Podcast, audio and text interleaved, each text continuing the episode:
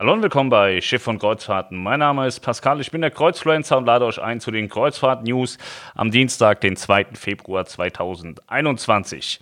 Celebrity Cruises hat gemeldet, dass sie einen neuen Katalog haben und wieder zurück nach Australien fahren. Es gibt also wieder Australien-Kreuzfahrten in der Saison 22-23 bei Celebrity Cruises. Und zwar passiert das mit der Celebrity Eclipse. Australien und Neuseeland im Übrigen. Norwegian Cruise Line hat auch einen neuen Katalog rausgebracht mit Reisen von 21 bis 23. Und damit sind die Amerikaner den Deutschen mal wieder weit voraus, denn ich habe ganz viele Rückfragen bekommen, wann man den AIDA buchen kann 23 und Mein Schiff buchen kann 23. Aber ich glaube, das wird auch in Kürze dann folgen. Äh, eine Premiere soll es geben. Princess Cruises hat eine Sportwetten-App auf See eingeführt. Ob man das braucht, weiß ich nicht. Es gibt ja ganz viele Sportwetten-Apps, aber sowas gibt es halt da jetzt auch. Die Lufthansa hat den längsten Passagierflug der Lufthansa-Geschichte absolviert. Und zwar ging es mit 92 Menschen nach, äh, auf die Falklandinseln zur Polarstern. Das ist ein Forschungsschiff. Und die Lufthansa hat die Crew von dem Forschungsschiff in, inklusive der ganzen Forscher dahin geflogen.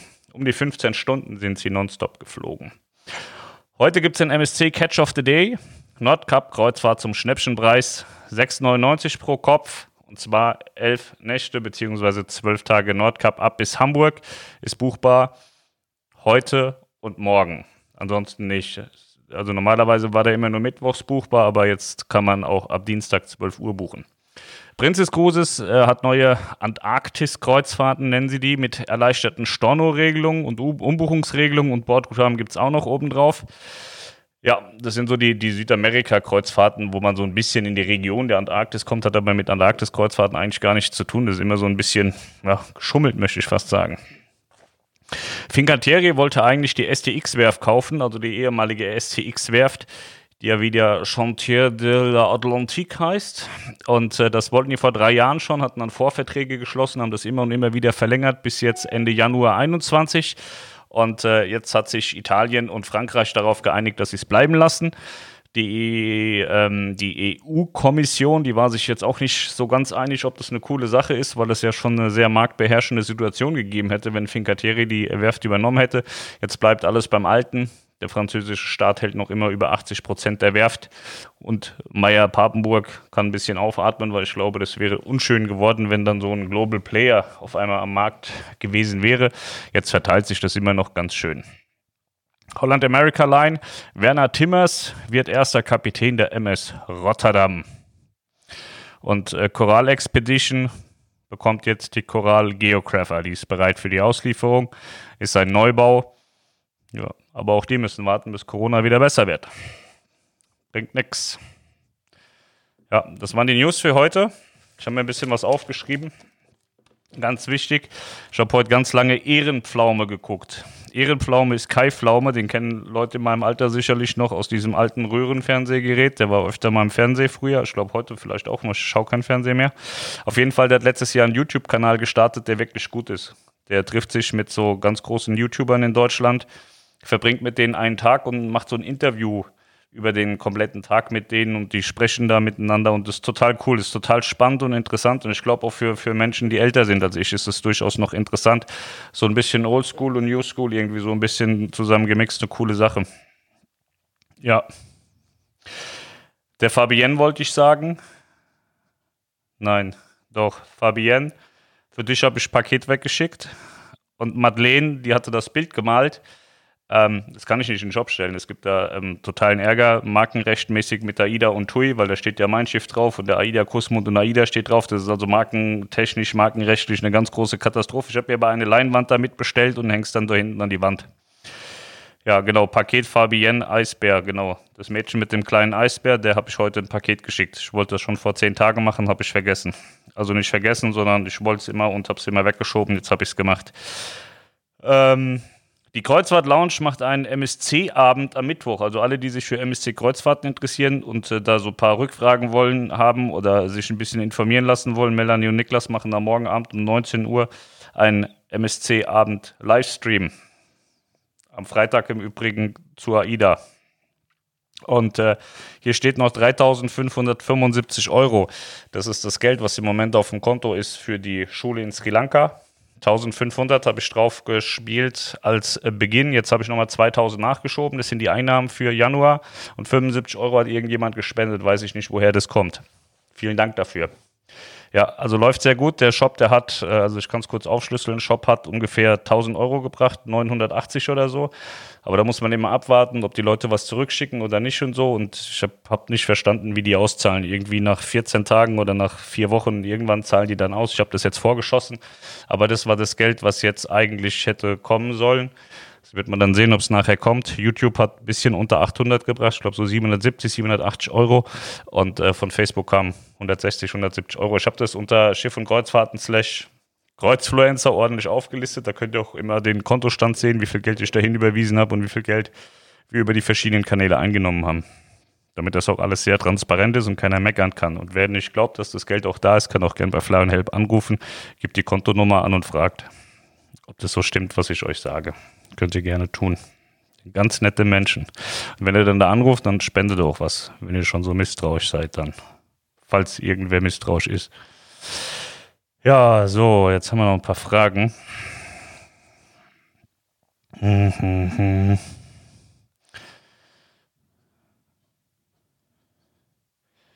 Hältst du es für realistisch, beziehungsweise hast du Infos dazu, dass, ob AIDA die IT bald in den Griff bekommt, sodass die dann im März oder April Reisen starten können. Ähm, ich glaube, die IT ist nicht mehr, also es ist, dass AIDA fährt, ist nicht davon abhängig, ob die IT funktioniert oder nicht. Also AIDA könnte jetzt fahren. Also ich habe nichts anderes gehört, dass die IT den Schiffsbetrieb in irgendeiner Art und Weise ähm, aktuell stört. Also sie wollen ja im März wieder starten und das ist auch nach wie vor der Plan. Ich habe nichts Gegenteiliges gehört und glaube auch nicht, dass die IT da einen, einen Strich dazwischen macht. Ich glaube eher, dass es, äh, dass es Ärger geben kann oder Probleme geben kann noch mit irgendwelchen Regierungsauflagen äh, und so weiter. Ich habe heute gehört, hat mir jemand, ich habe nicht nachgeschaut, aber könnt ihr gerne mal selber tun für euch.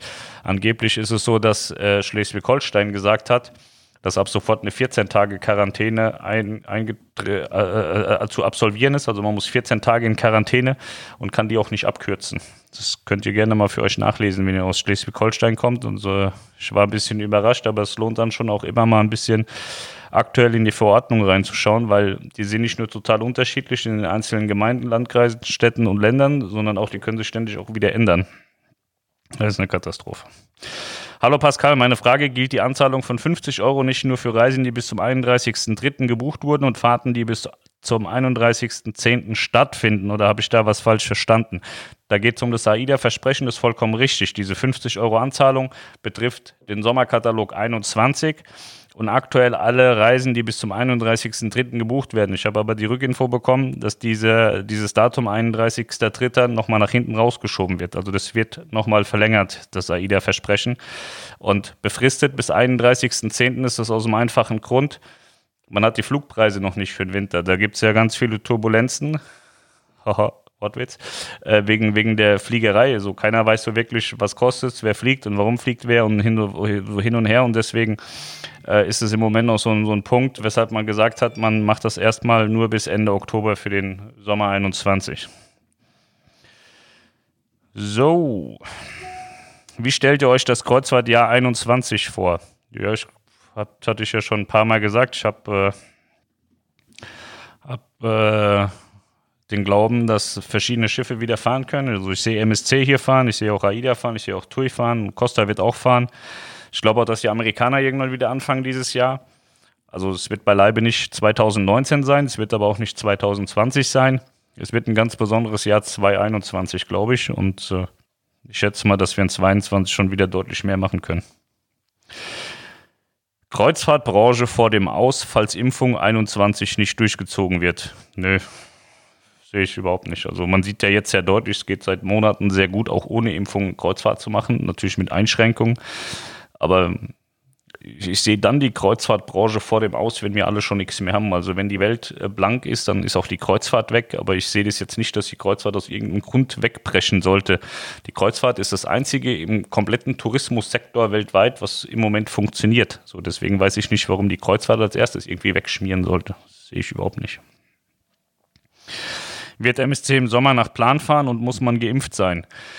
Äh, ich habe nichts Gegenteiliges gehört, kannst dich aber da gerne morgen mal da dem, äh, dem Kundenabend anschließen in der Kreuzfahrt Lounge. Auf der Facebook-Seite ist das. Wenn ihr auf Facebook geht, Kreuzfahrt Lounge eingeben, auf der Facebook-Seite, da ist so ein, ich kann das auch unten einmal verlinken unter dem Video, da ist so ein, äh, so ein Event geplant. Da kann man dann sagen, ich will da teilnehmen, wird man informiert. Da kannst du morgen mal fragen, wie MSC den Sommer plant. Ich weiß es nicht. Also soweit ich weiß, sind aktuell die Katalogreisen geplant. MSC hat aber so ein bisschen das Problem, normalerweise ist es ja eine internationale Reederei, das heißt, es werden von, von allen Ländern auch auf die Schiffe drauf gebucht. Und ich glaube, dass es dieses Jahr extrem schwierig wird für die Kollegen in München, weil die ganz alleine ihre Schiffe hier im Norden voll machen werden müssen. Ich glaube nicht, dass wahnsinnig viele Italiener, Spanier oder Franzosen nach Deutschland kommen, um ein bisschen Kreuzfahrt zu machen. Das sehe ich nicht. Deswegen glaube ich, dass MSC auch wahnsinnig gute Preise am Markt haben wird. Also man sieht es ja hier an dem Catch of the Day 6,99 für, für 12 Tage Nordkap-Reise. Das ist krank, das ist wahnsinnig günstig. Und ich glaube, das ist noch nicht das Ende der Fahnenstange. Wann wird die Kreuzfahrt deiner Meinung nach klimaneutral sein? Ja, das ist schwierig, weil wenn man sieht, mein Schiff, TUI Cruises, stellt in 23 war der Plan nochmal ein Schiff in Dienst, das so aufgebaut ist wie die aktuelle 1 und 2. So ist also weit entfernt von LNG, Brennstoffzellen oder sonst irgendwas. So, dagegen steht dann die, die Nova, die voll LNG fährt, die Smeralda, die Toskana, die Cosma und dann kommt noch ein Schiff für AIDA, die voll LNG-fähig sind und voll mit LNG fahren können. Prima Perla können ja auch im Hafen schon mit LNG betrieben werden. Also es gibt Reedereien, die da schon ganz schön vorgeprescht sind. Und andere Reedereien kriegen im Moment auch noch normale Schwerölschiffe, haben dann zwar einen, äh, einen Scrubber, aber da kann man sich drüber streiten. Ich bin im Glauben, dass sowas Blödsinn ist und nicht funktioniert. Andere erklären, dass es wahnsinnig toll funktioniert. Ich sehe das nicht. So, und um Klimaneutralität zu haben, macht es halt wenig Sinn, jetzt weiter ein Schwerölschiff in Dienst zu stellen. Auch wenn man nachher nur Marinediesel fährt, äh, hat man keine Klimaneutralität. Also da müsste man schon auch irgendwie was Effizienteres bekommen. Aber auch LNG ist ja nur ein ja, eine Überbrückung. Also LNG ist ja auch kein 100% klimaneutral sauberes Ding.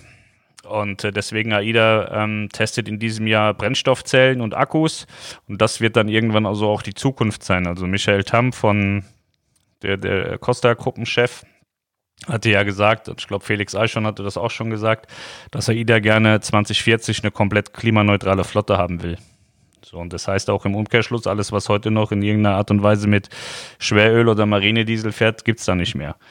Und dann ist man klimaneutral. Und ja, wenn AIDA sagt, 40 ist so das Ziel, kommt, kommt es hin. Also die Mein Schiff 7 oder wie auch immer sie heißen mag, kommt ja dann in 23, die wird auch 20, 25 Jahre, dann sind wir schon über 40 hinaus und alles, was jetzt nochmal neu gebaut wird mit Schweröl und mit Marinediesel, ähm, fährt sicherlich 20, 25 Jahre. Deswegen diese komplett Klimaneutralität, weiß ich nicht, ist dann vielleicht 250, 255.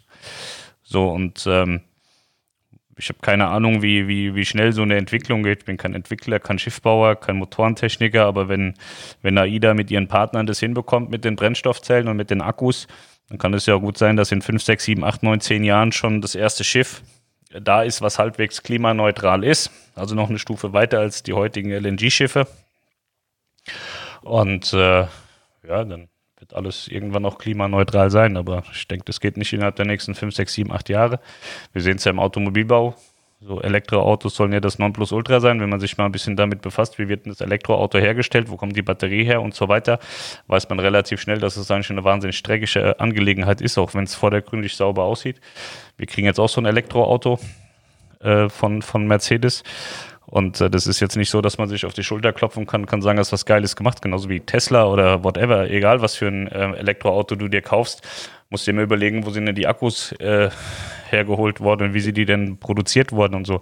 Also ist alles weder irgendwie klimaneutral noch äh, wirklich irgendwie umweltfreundlich und so. Also das, es ist sehr schwierig. So. Und in meinem Automobilbereich hast du es nochmal viel einfacher, als ein komplettes Kreuzfahrtschiff irgendwie klimaneutral darzustellen. So, deswegen, ich glaube, das dauert noch gute 20, 25 Jahre. Ich denke, Costa und AIDA, die werden wissen, warum sie sagen 2040, weil die müssen es ja auch machen, die müssen es umsetzen, also werden sie irgendeinen Plan haben. Lieber östliche Karibik mit AIDA oder mit Mein Schiff? Das ist eine komplette individuelle Entscheidung, ob du mit AIDA oder mit Mein Schiff fährst. die kann ich dir nicht abnehmen.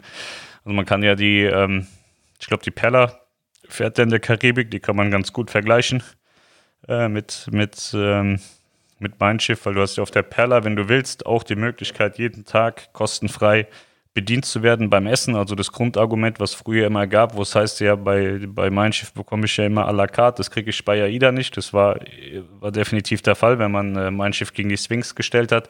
Aber stellt man ein Mein Schiff gegen eine Prima, eine Perla, eine Nova, eine Cosma, dann sehe ich da keine großen Unterschiede mehr und, und keine, keine, äh, keine Big Points zu sagen, ja, du kriegst aber à la carte nur bei Mein Schiff. Das ist also das Thema ist gegessen seit den Neubauten.